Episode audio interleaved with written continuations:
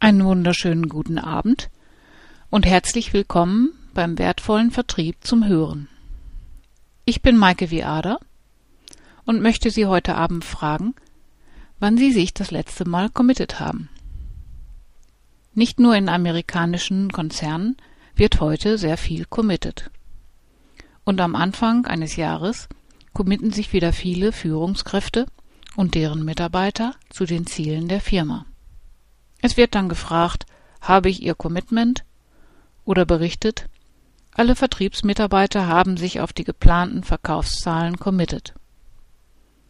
Dieser Begriff wird in Deutschland erst seit den 80er Jahren so häufig verwendet. Vorher haben sich Firmenangehörige mit etwas verbunden gefühlt, sie haben etwas unterschrieben, sie haben sich zu etwas verpflichtet, sich zu etwas bekannt oder sich auf etwas festgelegt.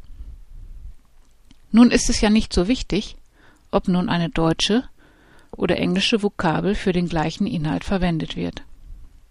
Ich stelle aber immer wieder fest, dass es eben nicht der gleiche Inhalt ist, sondern dass das Wort Commitment schwammiger verwendet wird und ab und zu zu argen Missverständnissen führt.